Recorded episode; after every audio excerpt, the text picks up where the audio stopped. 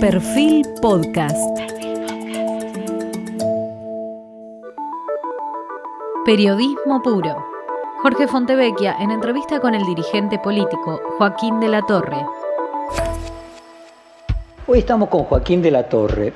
Joaquín de la Torre no es conocido a lo mejor para el gran público, pero quienes conocen de política saben que es uno de los grandes armadores políticos del conurbano y de la provincia de Buenos Aires la tradición política le asigna haber sido el autor de la frase la ancha avenida del centro.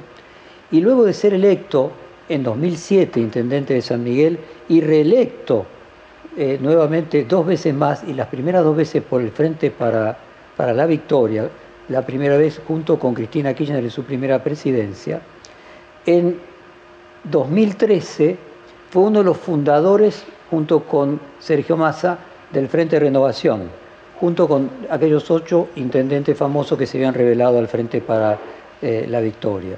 Joaquín de la Torre empezó a mostrarse como uno de los principales armadores y consejeros de Sergio Massa. Eh, y luego fue convocado por eh, María Eugenia Vidal para ser ministro de gobierno en, en, esa época en Cambiemos. O sea, él gana dos elecciones, todas las elecciones gana, dos elecciones con el Frente de Todos una elección con el Frente Renovador, otra elección y las otras dos elecciones, una con Cambiemos y otra con Juntos por el Cambio. Eh, se habla eh, del factor de la torre para comprender el rol del peronismo dentro de la oposición y dentro de la provincia de Buenos Aires, se lo vincula tanto con María Eugenia Vidal y Miguel Ángel Pichetto en un armado de Juntos por el Cambio de una especie de pata peronista, como por el otro lado de Florencio Randazzo. Así que bueno, vamos a tratar de entender cómo van a ser las, la participación del peronismo no kirchnerista en estas elecciones de octubre. Eh, y comienzo preguntándote, se supo que a principios de mayo hubo un encuentro en las oficinas que tiene María Eugenia Vidal en la Vía Libertadora, aquí en la ciudad de Buenos Aires, eh, vos con ella, con Miguel Ángel Pichetto, y que la reunión giró en torno a que era un espacio común para unar fuerza de caras a las elecciones eh, en este caso a favor de Juntos por el Cambio. ¿Cómo fue ese encuentro? ¿Qué se comentó allí? ¿Cuánto de la suposición de que ya estás alineado con Vidal es correcta y cuánta no? Buenas noches, muchas gracias por la invitación. Eh, la verdad que esa reunión fue una reunión que tuvo poco que ver con, con, lo que se dice y tuvo más que ver con el reencuentro de María Eugenia con, con Miguel Ángel, que hacía un tiempo desde las elecciones del 2019 que no se veían. Eh, y después sí se charlaron cosas sobre las circunstancias, sobre la actualidad política y, sobre cuál es el camino mejor en la provincia de Buenos Aires. Y bueno, ahí Miguel y yo tenemos distintas miradas, no tenemos exactamente la misma mirada, pero, pero sí entendemos que, la construcción de un peronismo no kirchnerista es... Eh, parte, parte de, la llave para, ganar en la provincia de Buenos Aires. ¿Estaban distanciados eh, Pichetto de Vidal? No, no puedo decir que distanciados, sí que hacía tiempo que no se veían. ¿Y eh, eso implica algo, ese tiempo que no se veían? Implica... No sé, por ahí distintas lecturas de las elecciones del 2019. Esta semana que pasó, eh, Carlos Pañi en su programa dijo que había una versión del encuentro de Mauricio Macri con Horacio Rodríguez Larreta, marcando eh, que para él había una diferencia, porque eh, a Patricia Bullrich yo lo manejo, según dice Pañi, que habría dicho Macri, pero vos no podés manejar a, María Eugenia. ¿Cuál es tu, tu, mirada de la relación y la competencia entre Larreta y Macri y qué papel juega Vidal en esa, en esa competencia? En principio creo que es, un, es una interna del PRO, de la cual soy ajeno totalmente.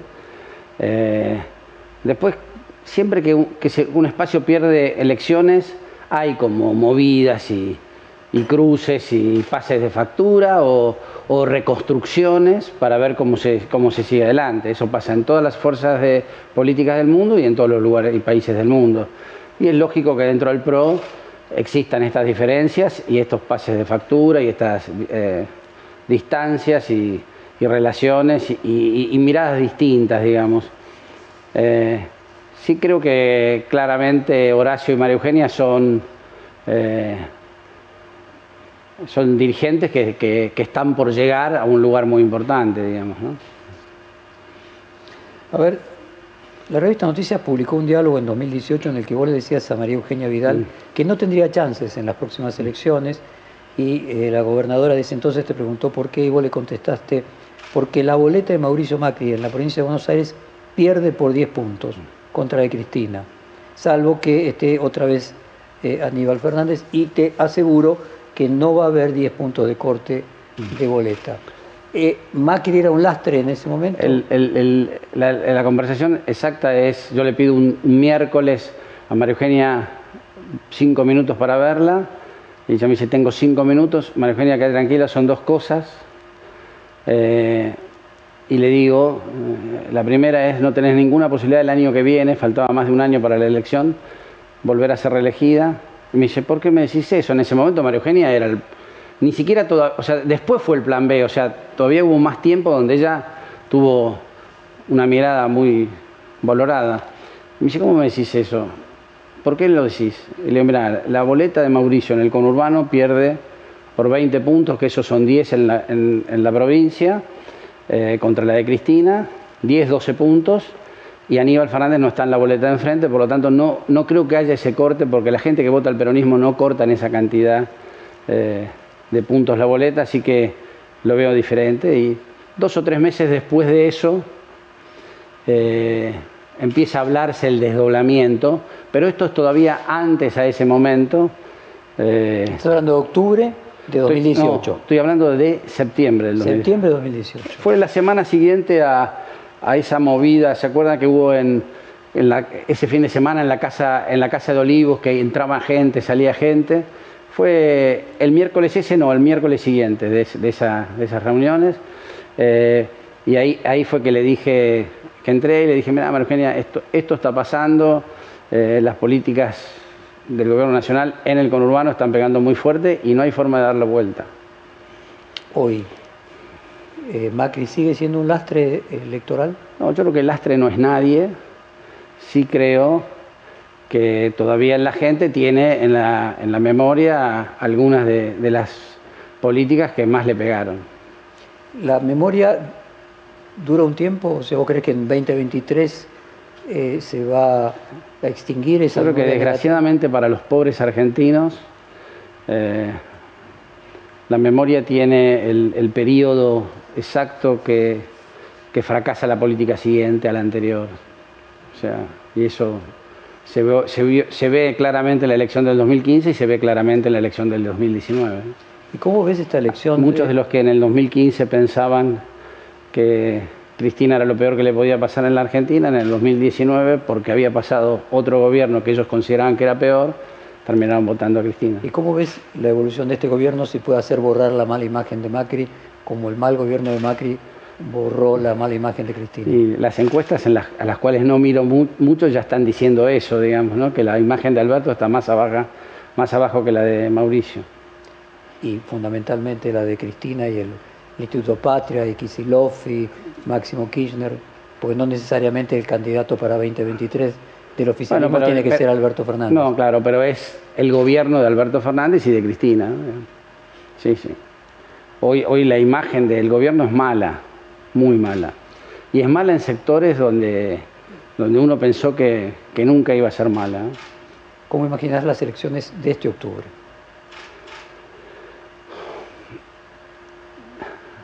La verdad que, las elecciones tienen que ver mucho con una cosa que a veces los políticos no entendemos y los analistas tampoco, que es eh, las, elecciones no solamente dependen de la gente, sino también dependen de las ofertas políticas que se le presentan a la gente. Eh, hoy la gente puede tener vocación de votar a alguien y de pronto aparece una oferta que es superadora a, las que hay o, que no estaba tenida en cuenta en los análisis en este momento, pero que después aparece y esa oferta termina modificando mucho el tablero. Como también hay circunstancias que, que pueden modificar. O que mal candidato del otro hace que un candidato mal candidato, sea vencedor. Sí, eso en, un mundo donde hay dos espacios políticos, como pareciera hoy todavía en la Argentina, eh, da la sensación que, los candidatos no van, para mí entender, no van a modificar mucho eh, la tendencia que una persona tiene hoy de votar a uno o al otro espacio.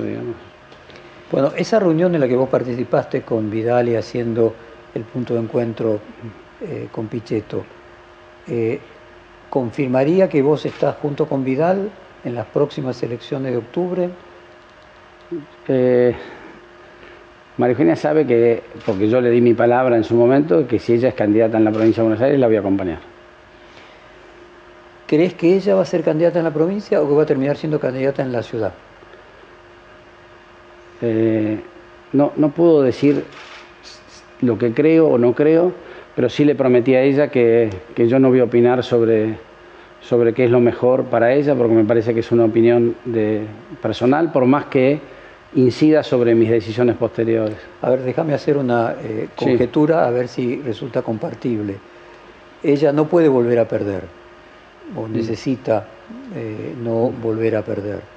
En ese caso podría ser candidata en la provincia en la medida que el deterioro del gobierno nacional se pronuncie y si no tendría que ser candidata en la ciudad para asegurarse ganar.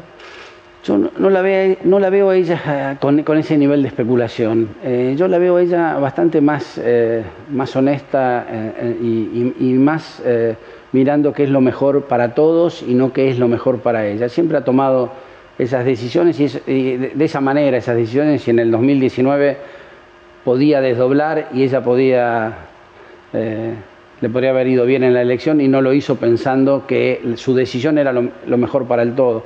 Yo a ella la veo eh, pensando en lo mejor para todos eh, y, creo que siempre ha tomado la decisión en función de eso. Eh, puede ser que ahora también esté pensando que es lo mejor para ella, pero no desde una posición de especulación, sino de, una posición... Bueno, en ese mejor para todos, ¿vos crees que ella sería la candidata de Juntos por el Cambio que mejor resultado electoral conseguiría en la provincia de Buenos Aires? claro, hoy sí. Eh, y en ese caso, ¿te parece que en la ciudad habría que elegir también quien mejor mide, que hoy por hoy sería Patricia Bullrich? Siempre creo que hay que tomar las decisiones que, le hagan mejor al conjunto y a, la, idea y al proyecto y, al pensamiento que uno intenta defender. ¿El conjunto es sacar la mayor cantidad de votos? Sí, por supuesto. ¿Cómo conociste a Vidal? ¿Cómo fue? No, yo la conocía de antes, de hecho tenía una relación, incluso ella vino a hacer campaña a San Miguel y yo la, acompañé a un par de lugares y teníamos alguna relación. Yo lo conocía a, Ramiro, su ex marido, de la política, de, él cuando era diputado y yo era intendente, cada tanto venía a saludarme y a visitarme y fuimos estableciendo. De, hecho, he ido dos veces a comer a su casa antes de, de todo este proceso político que vino después, digamos.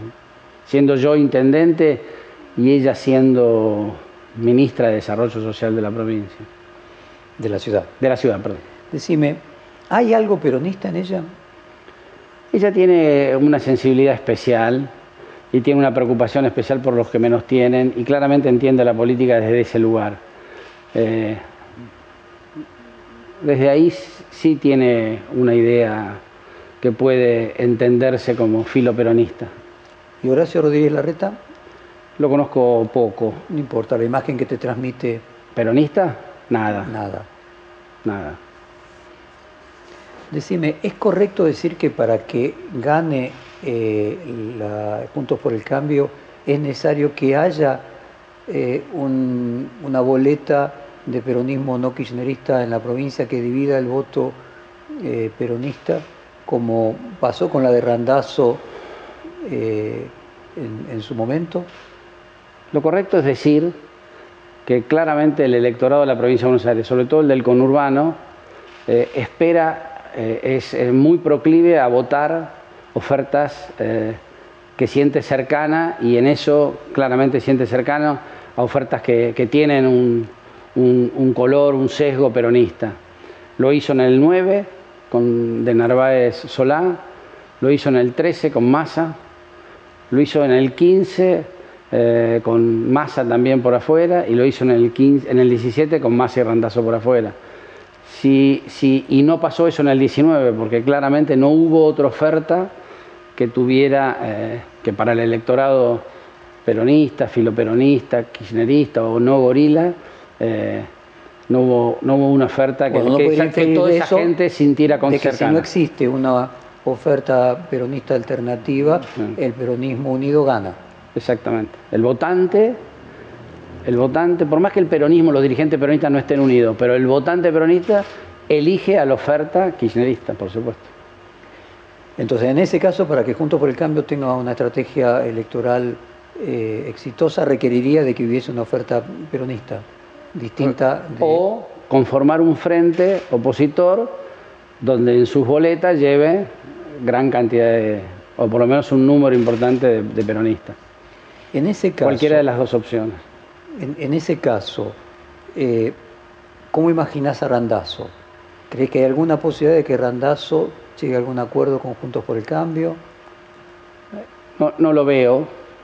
Eh, yo a Florencio, con el cual tengo charlas seguido, lo veo más eh, posicionado en, buscar una tercera opción, una opción distinta a, a las dos opciones, tanto la, que viene del macrismo y la que viene de- del cristinismo. ¿no? ¿Y eso no le resulta funcional y conveniente a Juntos por el Cambio? Eh, no creo que Florencio lo haga desde... No, no estoy diciendo que Ah. lo haga, pero digo, ¿es, es conveniente para Juntos por el Cambio? Eh, podría serlo, sí. Igual eh, Florencio es un candidato bastante particular que, que logra recolectar votos de, de personas que, que por ahí en, los- en las elecciones anteriores votaron a Juntos por el Cambio y también de, de- de- de personas que antes votaron a Massa o que votaron a que lo votaron a él mismo, que votaron a Lavagna y algunos a Cristina, sí. Pero en ese planteo de que todo candidato quita o, o canibaliza un poco de cada, de cada sector, canibalizaría más Más de- del Frente del para la Frente- sí, exactamente. por supuesto.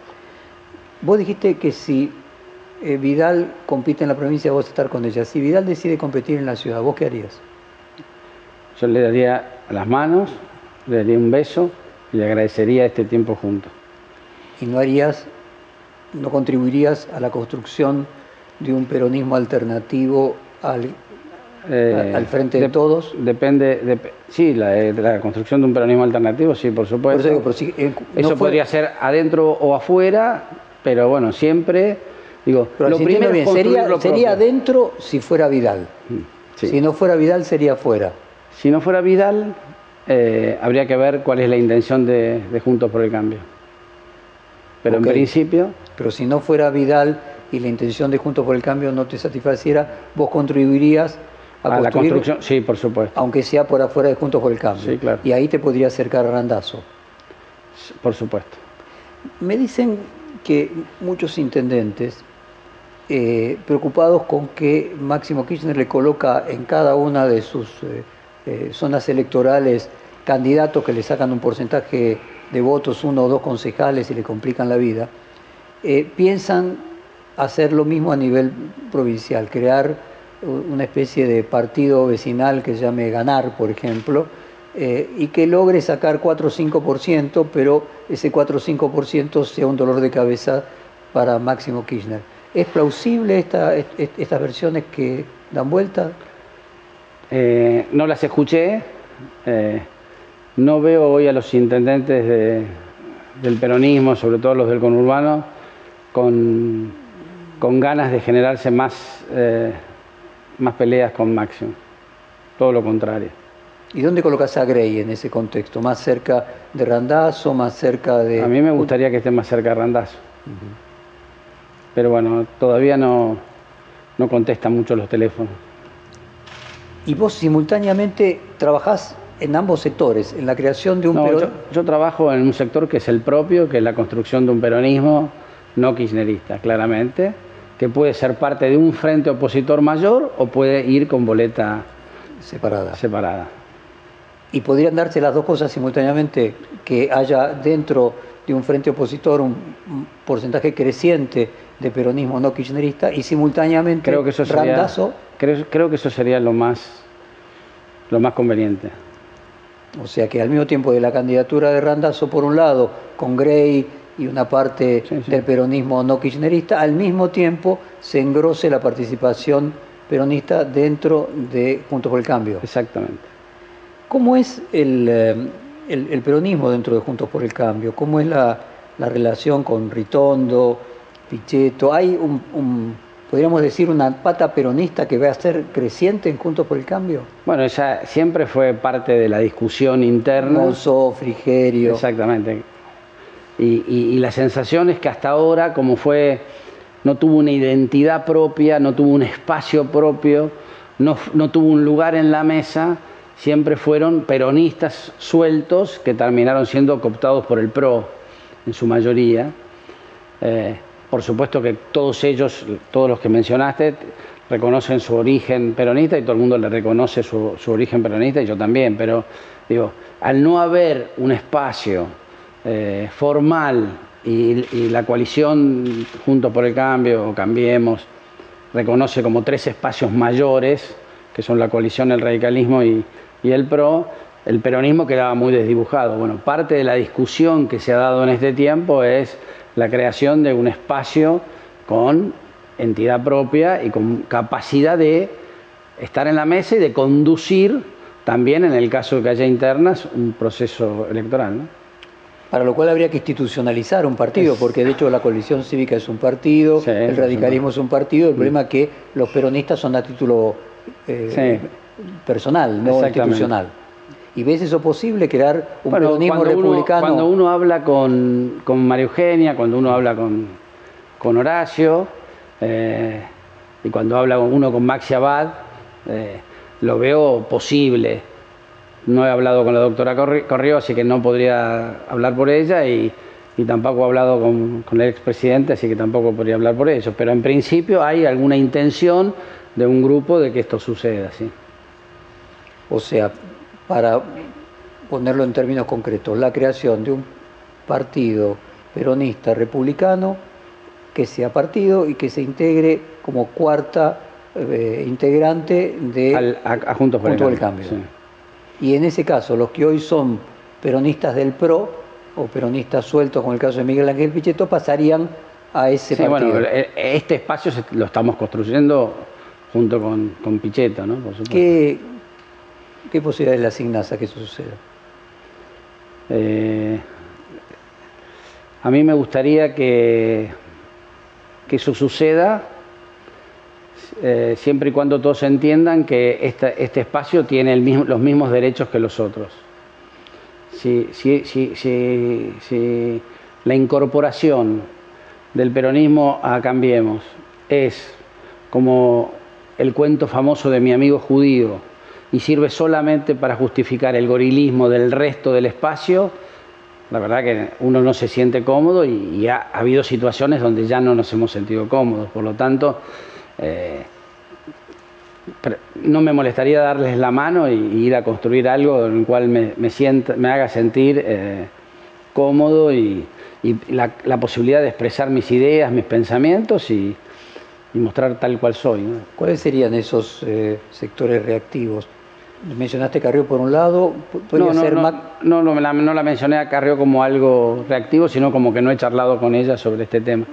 No, pero por ejemplo Fernando Iglesias ha hecho en reiteradas ocasiones algunas, algunas declaraciones y hay muchas veces dentro del espacio, no quiero seguir haciendo nombres, pero personas que hablan del peronismo y no del kirchnerismo como dos cosas distintas, que es la que nosotros, sobre la que nosotros trabajamos. Y en ese caso, específicamente Patricia Bullrich, no, no nosotros con Patricia tenemos buena, relación. Mira, vos contaste en tu cuenta de Twitter eh, que tenías una recorrida por la tercera sección electoral en ese momento con, Jesús Carilino. El sábado pasado, el domingo pasado. ¿Cuál es la zona del conurbano, la zona del conurbano donde eh, la coalición oficialista está más fuerte y cuáles más débiles?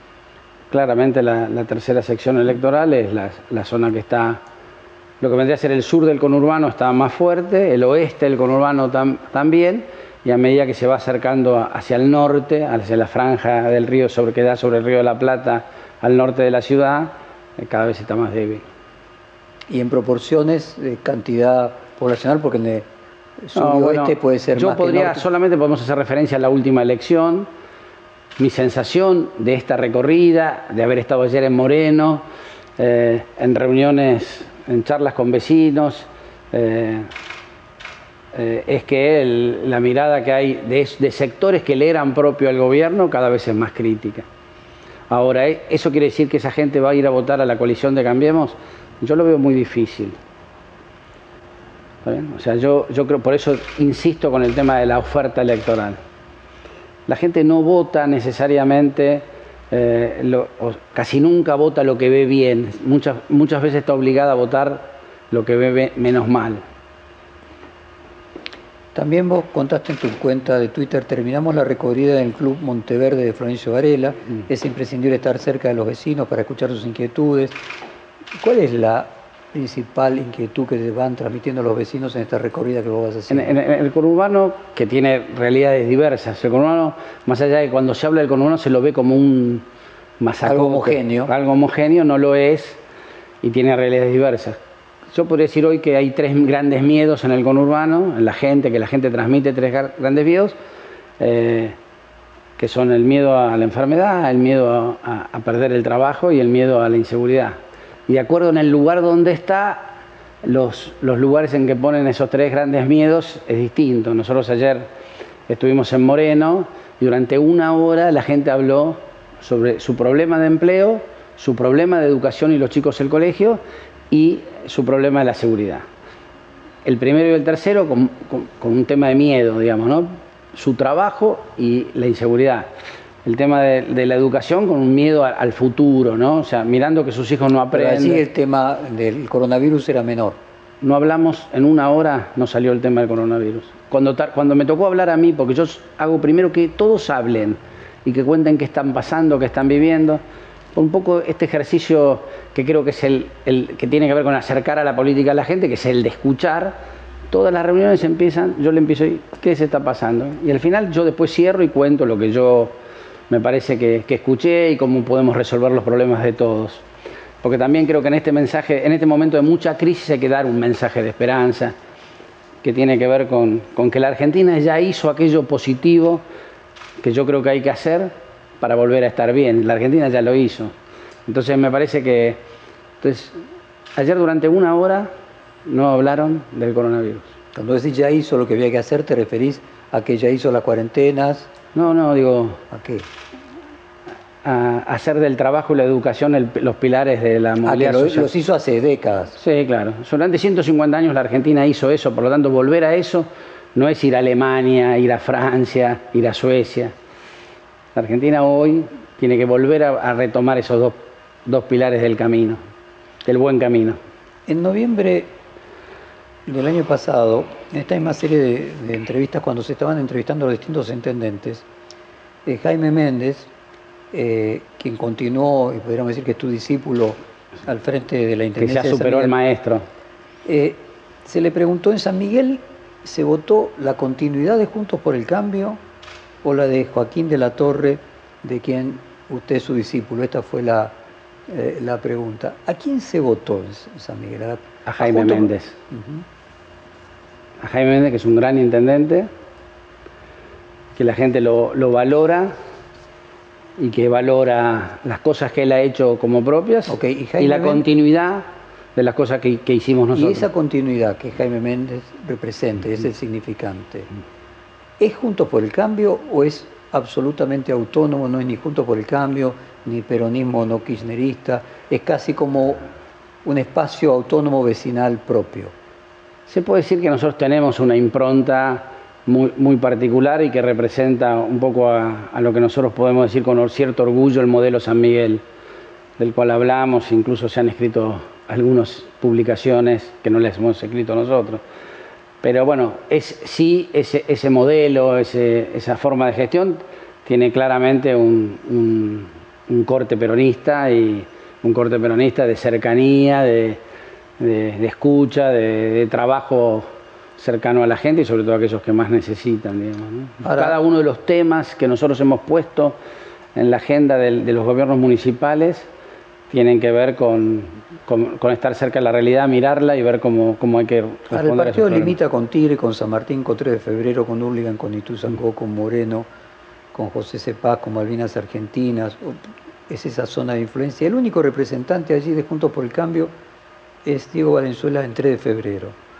¿Cómo explicas la lógica eh, de que yo podría decir que en el caso de San Miguel en realidad no tiene nada que ver con Juntos por el Cambio?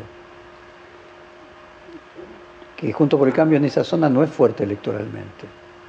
Por eso dije que tenía que ver con, nuestro, con nuestra forma de gestión y que nuestra gestión tiene que ver de una manera especial con, nuestra formación y nuestra formación tiene que ver con, un modelo, social cristiano, digamos, peronista. ¿Hay en el caso de los intendentes una memoria colectiva de determinados intendentes que trascienden a, un partido político? No se me viene a la cabeza a Ubieto en Tigre, incluso con todo lo que por lo menos a mí me resulta contradictorio, rico eh, en su propio partido. ¿Hay, ¿Hay algo de que hay que determinados intendentes que trascienden al partido político? Que son eh, ellos un partido en sí mismo?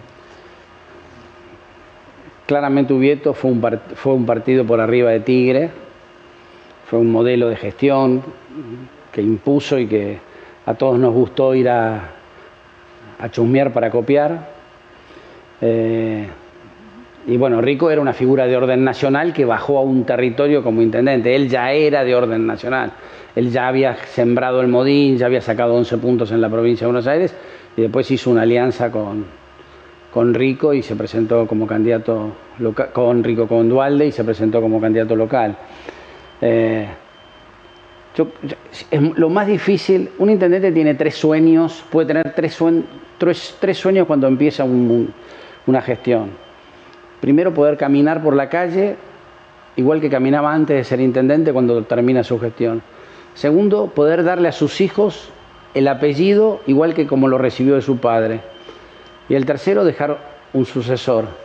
Si además esos sucesores como Jaime, mejor todavía y más orgullo. Ahora, esos tres eh, objetivos, por lo que vos planteás, casualmente porque no sucede habitualmente. Exactamente, es muy difícil. ¿Y por qué? ¿Eh? Bueno, porque, durante muchos años porque los intendentes tuvieron eh, la posibilidad de ser reelectos indefinidamente, tema que está terminado en este momento, y, y entonces era como la necesidad de quedarse en el municipio. Después también tiene que ver con lo que uno, a uno le llena la política, digamos, ¿no? Y bueno, a muchos de ellos le llenó ser intendente y solamente ser intendente. ¿Eso quiere decir le llenó ser millonarios? Le llenó no, no, no, le llenó el, corazón.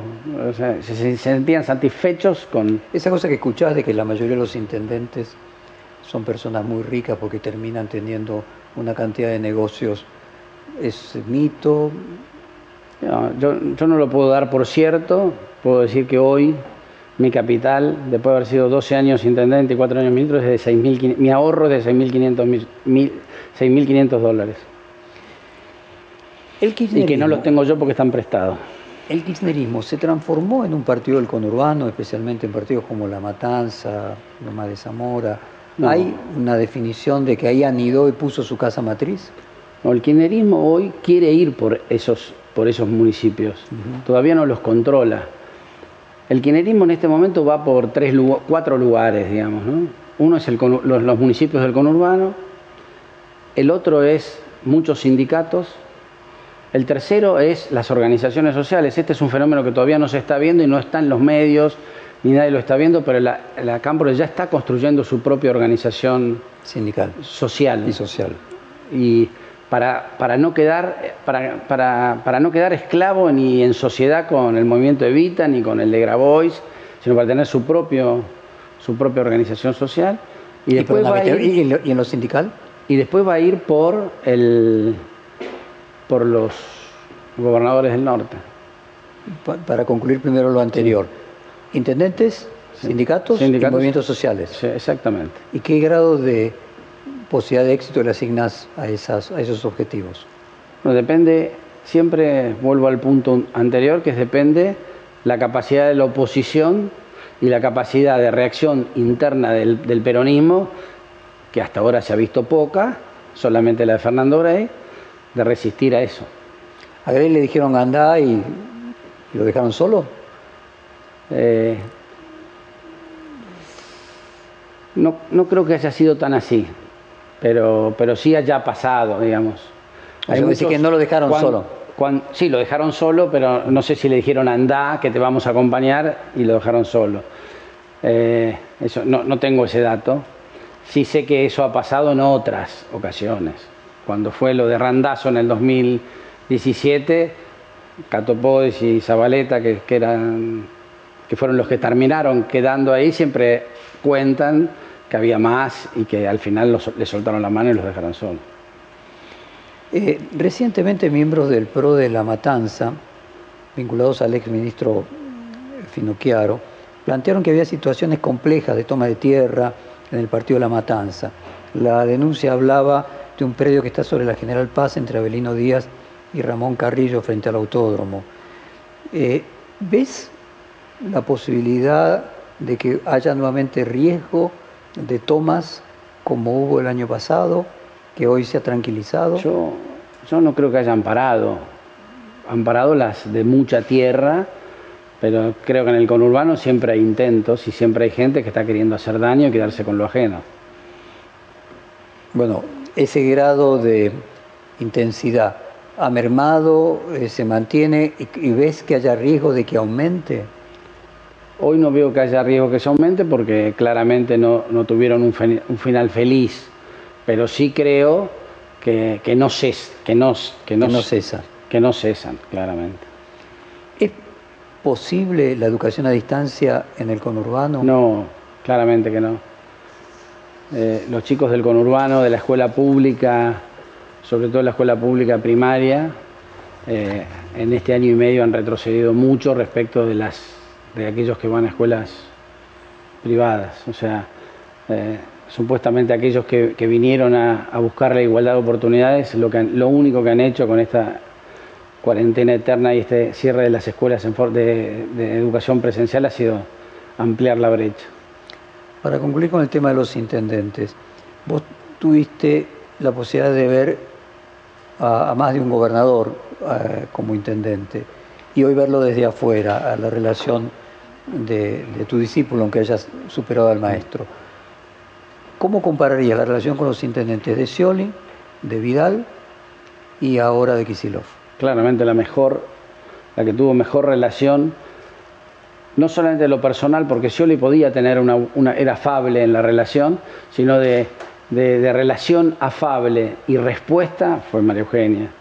María Eugenia recibió, se dio mucho, mucho poder en cuanto a, capacidad de hacer obras, construyó el fin, el fin de obra pública, que fue un programa por el cual la plata de la provincia se bajaba a los municipios para que ellos directamente hicieran las, eligieran las obras y le hicieran hizo también un programa de descentralización en, en el tema de seguridad. Eh, María Eugenia tuvo una gran relación con los intendentes. Por supuesto que hay muchas veces que hay que decir que no, pero la tuvo desde la afabilidad y desde el cumplimiento de, de, de, de muchos hechos de gestión. ¿Te imaginas? Y no lo veo así en este caso con, con Kisilov, que lo veo claramente centralista, con una mirada de sacarle poder a los intendentes, de sacarle responsabilidades, de quedar, de centralizar en el poder de la plata. Ellos. Él, él, él, entiende, él y su equipo entienden claramente que descentralizar y trabajar en conjunto con los intendentes es una posición neoliberal. ¿Imaginas a Scioli encabezando la lista de diputados de la provincia este octubre? Creo que es una posibilidad cierta. ¿Es quien mejor mide hoy? No, no sé miro poco las encuestas, la verdad. Déjame entrar en el tema de, de la ancha vía del medio. Mm. Eh, como comentábamos al principio, vos ganaste eh, muchas elecciones con el Frente para la Victoria, después con el Frente mm. Renovador, después con, con Cambiemos. ¿Sigue siendo momento de que estés cerca de Juntos por el Cambio o ya es momento... Yo soy un hombre de, de la tercera posición. Uh -huh soy, soy, un hombre de ese lugar. Después las circunstancias hacen que uno mire qué es lo mejor que puede hacer uno desde su lugar por la patria o por la provincia y eso puede hacer que uno esté en un determinado lugar o en el otro. Pero yo me siento muy, muy, eh, muy de la tercera, de la tercera posición. Ya no de la ancha avenida del medio, del medio porque esa frase, si bien, como dijiste, es, es, la es, es mía, creo que fue buena en el principio y mala en el final. Eh, me parece que hoy hay que pararse en un lugar, eh, lo que quiso representar aquella frase era un lugar distinto al macrismo y distinto al, al, kirchnerismo. Y eso es el lugar donde yo me siento. ¿Cómo evaluás la trayectoria ulterior de Sergio Massa? Con Sergio, a Sergio lo vi hace poco en un momento difícil que fue la muerte de Mario. Lo fui a acompañar, me subí a un auto y lo fui a saludar a Junina, a él y a la familia de Mario. Y la verdad que hace rato que no hablo de política. Eh, a mí me hubiera gustado que él siguiera sosteniendo eh, esa posición, esa tercera posición respecto de los dos extremos. ¿Por qué no avanzó esa tercera vía electoral? Por errores nuestros, en muchos casos, eh, por no haber entendido el voto del 2013, eh, que creo que tampoco después lo entendió Mauricio y que también puede no entenderlo Cristina en este momento de la historia. Digamos las, elecciones, las últimas elecciones, la gente ha usado el voto para matar al que está. Y muchas veces el que es votado cree que es a él. Que es que lo votan porque lo quieren. Y yo creo que nosotros en el 2013 cometimos el error de pensar que los votos eran todos nuestros. Y eso a veces que te da una posición de, de soberbia. Y no, no, no, no, no hablo de Sergio, hablo de todos nosotros que fuimos todos culpables de eso sobre la ancha avenida del centro, del medio, vos dijiste, esa frase fue un gran éxito efímero. Y hoy no creo que funcione ni como nombre ni como lugar. Hay que salir del medio, hay que construir un espacio con convicciones, con respuestas a los problemas de la gente y sin engañarnos. No creo que la salida es el medio como medio. La salida es la respuesta a preguntas y eso tiene que ser a partir de escuchar a la gente. ¿Hay alguna diferencia brillante ahí, ¿eh? entre centro entre centro político, en medio? ¿Cuál es, eh, qué, quisiste decir? Mire, yo, creo que hoy eh, que la política ha fracasado en el abordaje de los problemas de la gente de ideologías o prejuicios ideológicos. Y lo que hay que hacer justamente es empezar a buscar respuestas a partir de la escucha y de mirar la realidad. Pensé que parte de la, de la lejanía entre la política y la gente es el no entendimiento de los problemas y la no búsqueda de las soluciones. Siento hoy, de una manera muy fuerte, que, hoy eh, tenemos eh, políticos de bajas convicciones buscando tener razón y no, y no buscando la solución.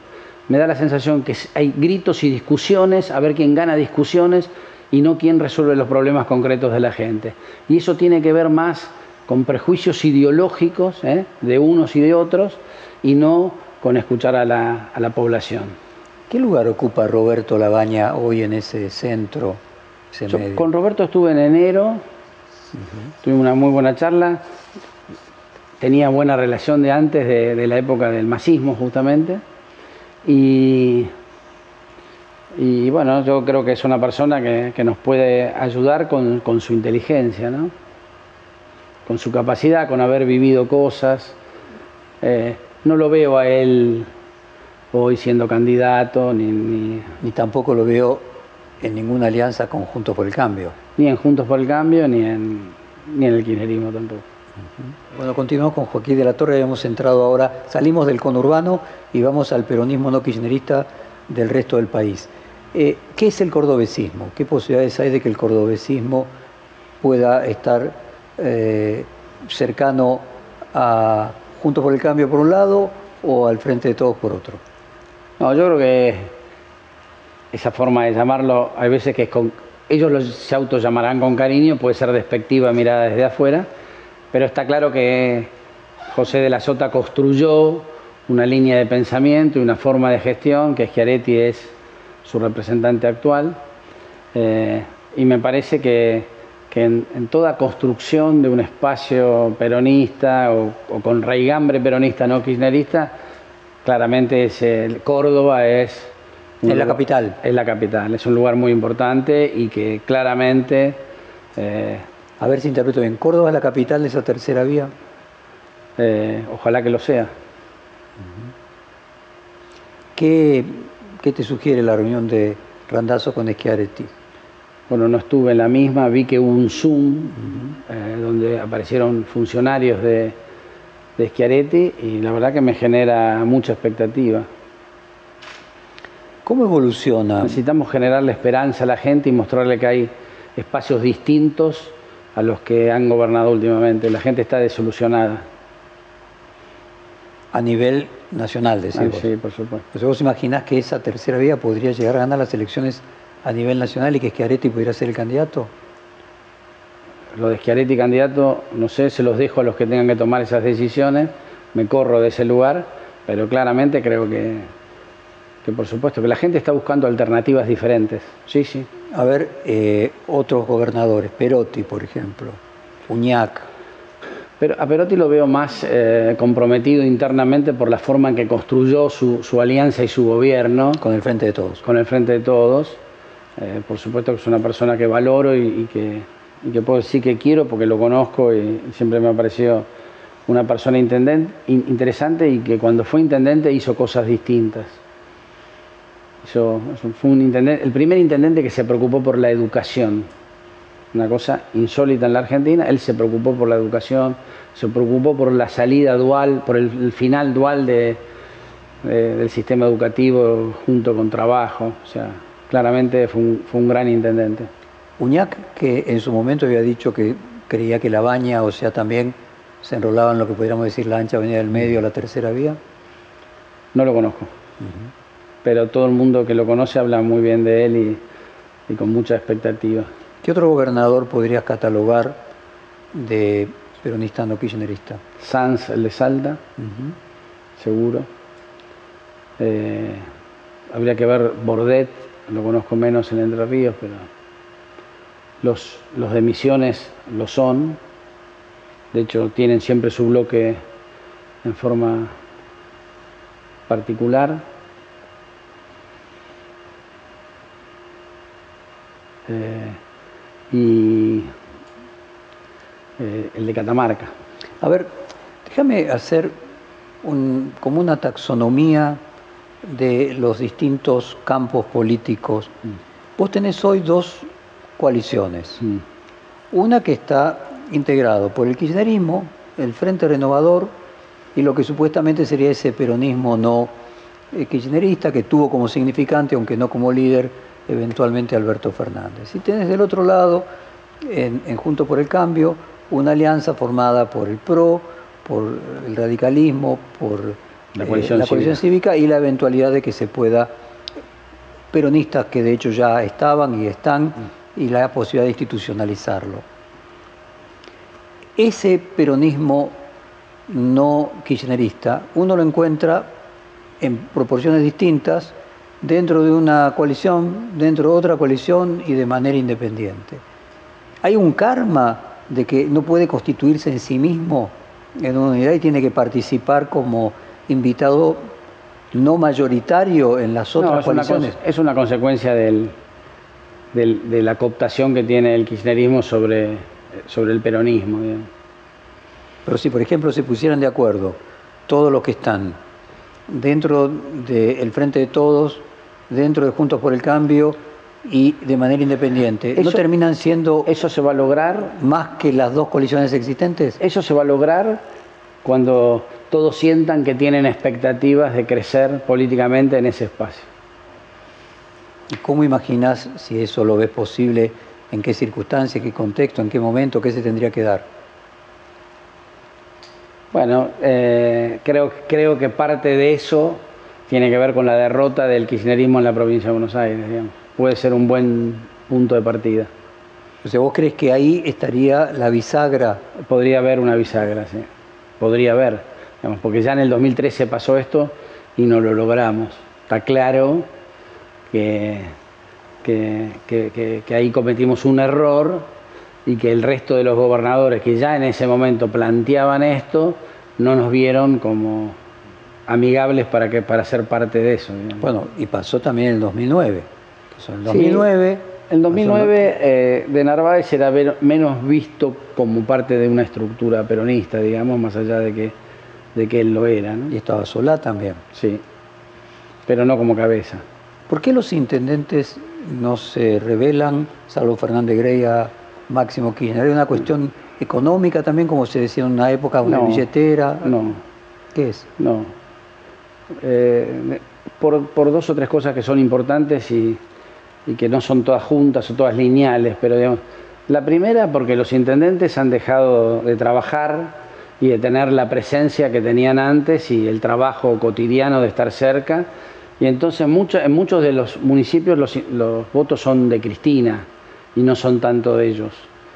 Eh, eso por un lado. Y por otra parte, porque los intendentes también perdieron el manejo del territorio, y eso tiene que ver con, con un fenómeno que empieza en el 2001, con, cuando se toma la decisión de que la ayuda social baje en gran parte por las organizaciones sociales, y, y también eh, cuando la policía de la provincia de Buenos Aires deja de tener una relación fluida con los intendentes y pasa a ser un- una, un- una institución separada. Pues están jibarizados los intendentes. Por supuesto. ¿Fue proposital? ¿Fue casual? No, yo creo que fue casual, eh, pero tuvo también que ver mucho un pensamiento ideológico nacido en la ciudad de Buenos Aires de, de, de antivarones del conurbano. ¿no? Imaginando ese escenario que se pueda producir, que en determinado momento la confluencia del, del, del pan-peronismo pase a ser la coalición mayoritaria. En ese caso, ¿cómo imaginas que evolucionaría el kirchnerismo? El kirchnerismo que obviamente, más allá de Cristina Kirchner, hay una representación de una parte de la sociedad eh, que se siente representada por, por esa gente. ¿Lo imaginas como un partido independiente? Como sí, yo creo que va, va camino a eso. Miguel Ángel Pichetto, en esta misma serie de reportajes, dijo que él veía a los jóvenes de la cámpora, usaba creo que el, el teorema de Baglini, también que con los años las personas se volvían más sensatas, eh, eh, convirtiéndose en, la social, en socialdemócratas en el futuro. No, lo- yo, yo creo que ya no, no se tienen que convertir. Ah, eh, sí, puede ser, puede ser. Que con el paso del tiempo se, se vayan más al centro y se hagan socialdemócratas. ¿Y cómo ves esa frase del propio Alberto Fernández de definirse él como socialdemócrata y si esto que se dice de que el peronismo de la ciudad de Buenos Aires siempre fue distinto porque siempre perdía? Yo creo que Alberto es socialdemócrata, claramente él se de- define por lo que es, eh, y creo también que el peronismo de la ciudad de Buenos Aires tiene, tuvo matices, pero las derrotas lo fueron llevando cada, más, cada vez más a un peronismo burgués y más alejado de las necesidades de la gente, por supuesto. Y eso los hizo socialdemócratas. Los hizo más ideológicos que, realistas. A ver si te parece ponernos de acuerdo en un acordatio termini de socialdemócrata. Socialdemócrata hasta la caída del muro de Berlín representaba el progresismo europeo. Después de la caída del muro de Berlín, a partir eh, de también el, New Labour en Inglaterra, se convirtió más en, por lo menos económicamente se lo acusa de neoliberalista. Guillermo Moreno dijo, Fernández era neoliberal, no peronista. Eh, ¿Hay algo de eso? ¿Crees que eh, el, el socialdemócrata al que vos te referís que él es, es un socialdemócrata post caída del muro de Berlín y no pre caída del muro de Berlín? Eh, es post caída del muro de Berlín. ¿Y crees que ahí está un poco el núcleo de la tendencia entre la mirada económica, por ejemplo, que emergió con las tarifas de los servicios públicos entre el Instituto Patria y el ministro de Economía? Yo creo que, que esa tensión tiene que ver con, con, una, con que Alberto y Guzmán no entendieron el momento político que estaba mirando y viviendo eh, Cristina. O sea, me parece que Cristina tiene claramente una mirada que tiene que ver con, con la cercanía de las elecciones y Alberto y Guzmán tienen una mirada que tiene que ver con la necesidad de ponerle orden a las cuentas atemporal respecto a las próximas elecciones. O sea, me parece que, Cristina eh, claramente eh, no, no sostiene la posición por un tema ideológico, sino sostiene la posición por una necesidad de ganar las próximas elecciones. Entonces, siguiendo ese análisis, es mucho más importante para Cristina que para Alberto Fernández que el Frente de Todos gane estas elecciones y el daño de una derrota sería más importante para Cristina que Sin para duda. Alberto Fernández. Sin duda. ¿Por qué? Porque bueno, ella tiene, las, tiene necesidades que tienen que ver con la modificación de la- del sistema judicial, la modificación de la Corte, la modificación del, de los miembros del sistema judicial, no solamente de las normas que rigen el sistema judicial, sino también porque ella tiene una necesidad que ha manifestado de conseguir la absolución y, el pedido de disculpas. En ese caso, si perdiese, ¿cómo te imaginas la coalición gobernante después de las elecciones de noviembre? ¿Habría una modificación de los pesos específicos? ¿El kirchnerismo se reduciría? Eh, la verdad que el albertismo crecería. Las respuestas pueden ser infinitas. Eh, ¿Cuál te parece más el escenario más probable ante esa hipótesis? espero que rija la cordura. ¿Y eso qué significa? Que se mantengan unidos. Exactamente. ¿A quién beneficia la postergación de las pasos durante un mes y las elecciones? A los políticos, que no quieren hacer cambios profundos. La boleta única era la oportunidad para resolver la pandemia, elegir mejor y mejores políticos y no modificar las fechas de las elecciones. Una vez más, la comodidad de la política la falta de coraje impide cambios profundos que le mejoran, se podría que le haber hecho boleta única en octubre o en noviembre. Que le mejoran calidad de... Sí, por supuesto, pero, pero la discusión no era atrasar o no atrasar, sino cambiar el sistema de votación. En todos los lugares del mundo, en Madrid la semana pasada, en plena pandemia, con un problema bastante parecido al que nosotros podríamos llegar a tener en agosto, concurrió un 11, un 12% más de gente de la que venía concurriendo en todas las elecciones anteriores, en la última elección de Madrid. Con lo cual eh, está claro que el problema de la pandemia no es un problema que impida a la gente votar, sino lo que el problema que tenemos nosotros es el sistema de votación. Entonces, lo que había que hacer era modificar en serio y tomar, tener la valentía de hacer alguna vez algún cambio en serio que le mejore la calidad, la posibilidad de elegir mejores políticos a la gente. Muy bien y ceteris paribus ahora, con la misma boleta o con boleta única, que se retrase un mes, ¿vos crees que, como algunos creen, va a llegar más gente vacunada y eh, va a mejorar la chance del oficialismo? ¿O como otros creen que como la economía va a seguir produciendo daño, va a mejorar la de la oposición? Yo creo que esas son especulaciones que después nunca terminan teniendo un correlato con la realidad, porque la realidad es desgraciadamente para la pobre gente, para la gente a pie, la, realidad la seguimos modificando para peor de ella y entonces todo lo que hoy nosotros vemos como posibilidades virtuosas, ninguna de las dos es. Nos acabó la hora y necesito hacerte una última pregunta. Sí, cómo no. Del 1 al 10, mm. la posibilidad de que en la provincia de Buenos Aires pierda el oficialismo. 5. Muchas gracias, Joaquín. Lo seguimos después entonces. Gracias.